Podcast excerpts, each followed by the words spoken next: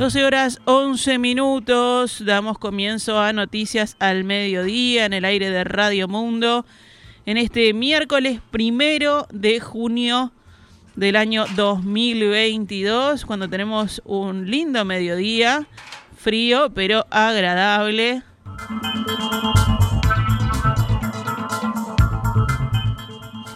El ministro de Industria, Omar Paganini, afirmó esta mañana que el gobierno trata de mitigar lo más posible la suba de combustibles. Consultado por el programa Arriba Gente de Canal 10 sobre el nuevo aumento del precio de los combustibles que rige desde hoy, Paganini señaló lo siguiente. El mundo entero está viendo cómo los combustibles suben en todo el mundo por los impulsos del petróleo, ¿verdad? Este, y el gobierno viene con una política sostenida de tratar de, por un lado, mitigar lo más posible esta suba, pero también cuidando responsablemente las finanzas de ANCAP. Entonces, lo que hay que destacar es que hace muchos meses ya que estamos por abajo de la paridad de importación, lo cual no sucede en todos los países del mundo, lo cual no sucedió en la administración pasada, que tuvimos todo el periodo por encima de la paridad de importación. Claro que el periodo estaba barato en aquella época, pero ahora que el periodo dio el aumento y nosotros este, este proceso de ir mensualmente, si bien puede ser irritante, también es la forma más responsable de poder llevarlo por abajo de la paridad, pero con responsabilidad. Porque si no, uno tiene que tomar una decisión para todo un año, la decisión va a ser cubrirse y vamos a estar por de la paridad y la gente va a pagar el combustible un aumento muy grande. Acá estamos tratando de ir siguiendo esta crisis del petróleo gradualmente. Paganini explicó también que ANCAP absorbe la diferencia por el aumento menor al que debería darse en función del precio de paridad de importación. Por ahora estamos manejando el número de ANCAP, se va a tomar un poco más de deuda de la prevista, este, pero es lo que queremos hacer para irlo llevando. Tal vez en algún momento podamos recuperarlo si el petróleo por el contexto internacional cambia y entonces logramos equilibrar las cuentas finalmente. Estamos manejando eso justamente mes a mes.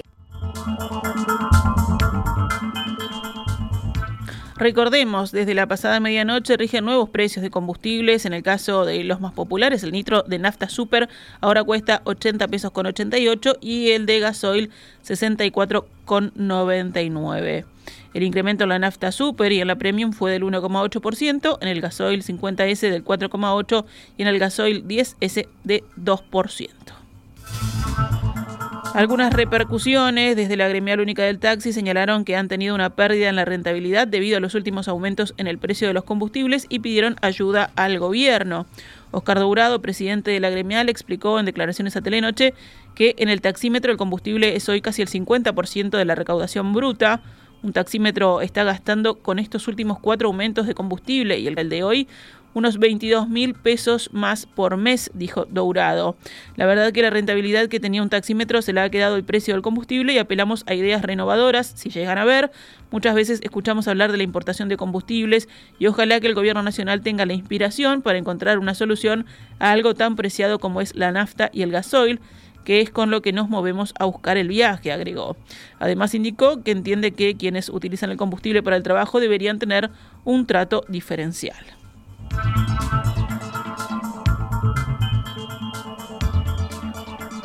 Por otra parte, el presidente de la Cámara de Transporte y de CUTSA, Juan Salgado, explicó que desde que surge el fideicomiso del gasoil, la incidencia de los aumentos del combustible o la baja no inciden en el precio del boleto. Nosotros no tenemos por qué estar mirando el aumento de combustibles para poder hacer los aumentos de boleto en los momentos que tengan que ser. Las empresas no reciben ni un solo centésimo de ese subsidio. Quien recibe el 100% de lo que el Estado pone como rebaja del precio del gasoil es quien toma el ómnibus y quien paga el boleto porque no está en ninguna paramétrica, agregó Salgado.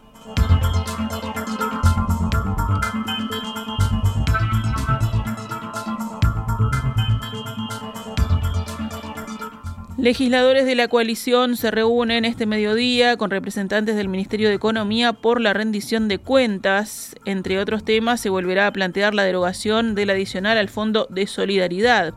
El diputado Conrado Rodríguez dijo que este adicional que se quiere derogar fue creado en 2001 con el fin de darle recursos a la Universidad de la República y que ya no tiene sentido que siga existiendo. Rodríguez destacó además que en caso de que se resuelva aumentar los aportes a la caja de profesionales, ese adicional implicaría una carga muy pesada para los trabajadores, según consigna Radio Montecarlo.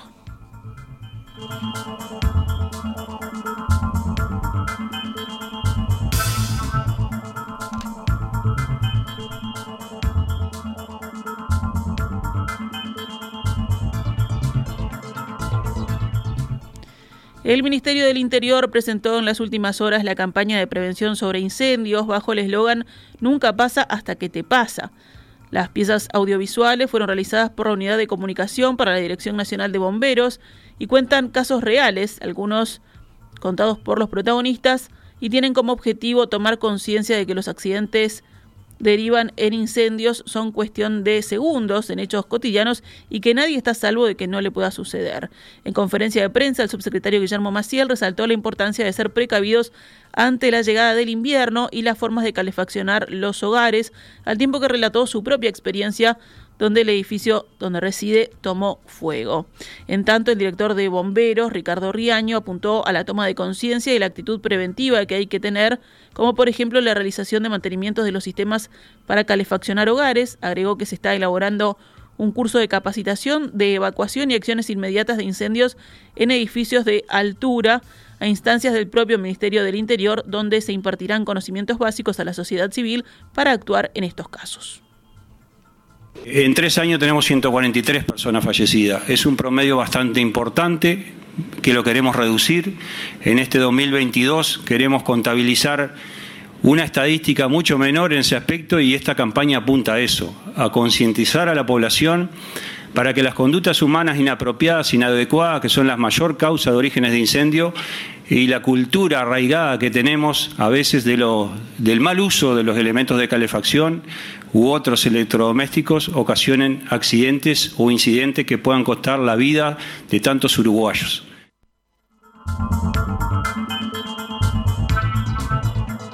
A su vez, el titular de bomberos informó que se están planificando instancias con el Ministerio de Educación y Cultura y la ANEP, donde a través de Ceibal se brindarán estas recomendaciones y medidas de prevención para que los niños puedan replicar en sus círculos esta cultura preventiva que la Dirección de Bomberos pretende instaurar en los hogares.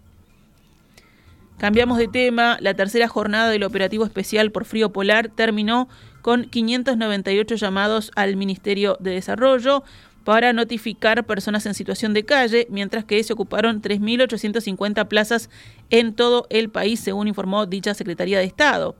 El balance del Ministerio del Interior arrojó que 35 personas fueron trasladadas a refugios por parte del personal de dicha cartera que realizó las recorridas nocturnas en el marco del operativo especial. Al día de hoy comenzarán a funcionar cuatro paradores nocturnos en el marco del Plan Nacional de Invierno 2022, donde se ofrecerán espacios para cenar, desayunar y asearse. Estos son el Velódromo, San Ignacio, Colegio del Huerto y Old Christians. Asimismo, hoy y mañana se realizarán jornadas de vacunación contra la gripe y la COVID-19 en centros nocturnos y paradores. Dicha actividad está coordinada entre el Ministerio de Desarrollo y el Ministerio de Salud Pública.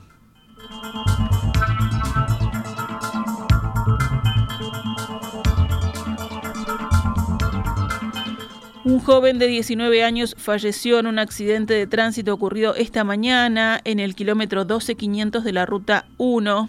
Según información primaria difundida por Policía Caminera, en ese lugar se produjo una colisión entre un camión y una motocicleta en la que llevó la peor parte el joven motociclista. De momento se desconoce la identidad del fallecido, así como otros detalles de este siniestro.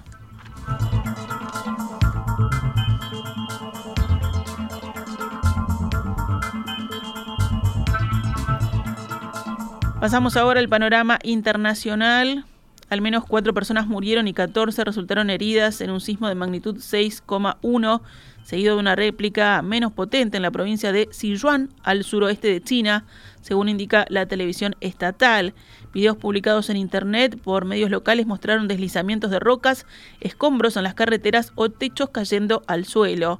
El sismo se dio en el municipio de Lushan y fue seguido tres minutos después por otro más pequeño de magnitud 4,5 en el municipio vecino de Baoxing, según dijo el Centro de Redes Sísmicas de China. Se trata de áreas rurales montañosas a unos 100 kilómetros al oeste de la capital provincial Chengdu.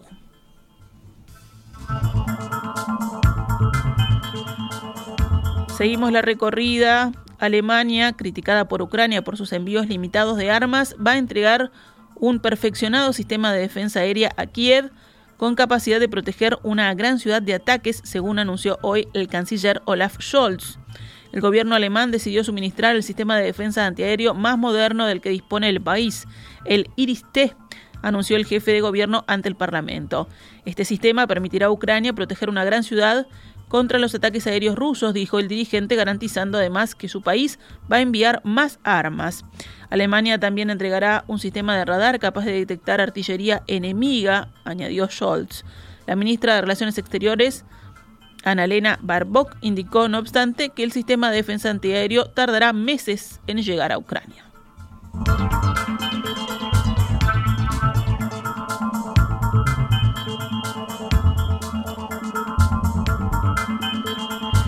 Uno de los negociadores rusos sobre el conflicto en Ucrania indicó hoy a la agencia de noticias RIA Novosti que los territorios ucranianos conquistados militarmente por Rusia podrían celebrar a partir de julio referéndums sobre una posible anexión.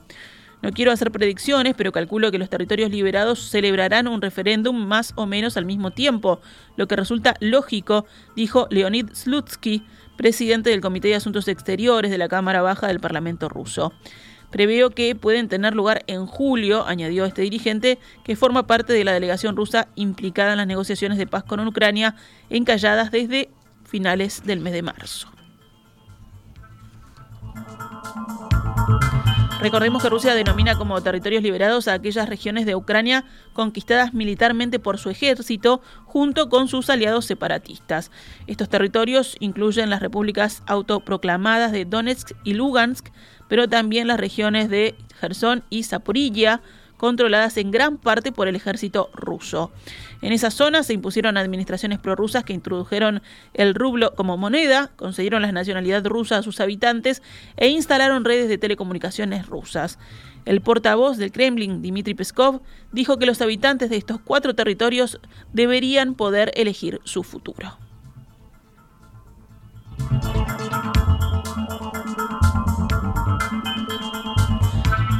Nos vamos a los deportes. Argentina, campeón sudamericano, e Italia, campeón europeo, juegan hoy miércoles la final de la Copa de Campeones Conmebol UEFA. El partido se disputa en el estadio de Wembley, en la ciudad de Londres, desde las 15.45 hora uruguaya. La selección uruguaya de fútbol jugará mañana jueves un partido amistoso ante México. El encuentro comenzará a las 23 horas, hora uruguaya, en la ciudad de Phoenix, en el estado de Arizona, en Estados Unidos.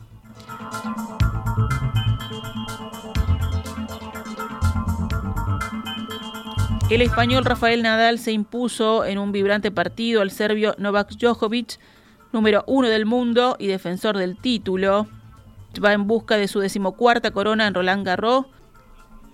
Los resultados de los sets 6-2, 4-6, 6-2 y 7-6. Al término de la maratón de 4 horas y 11 minutos que se acabó de madrugada, Nadal, número 5 del ranking, evitó con este triunfo eh, que tenga opciones de sumar su tercer título en París y que le iguale los 21 Grand Slam que tiene. Aupado por el público de París, el español se clasificó por decimoquinta vez para las semifinales en la arcilla parisiense, una ronda donde solo ha perdido en una ocasión, justamente el año pasado contra Djokovic. Esta es Radio Mundo, 1170 AM. ¡Viva la radio!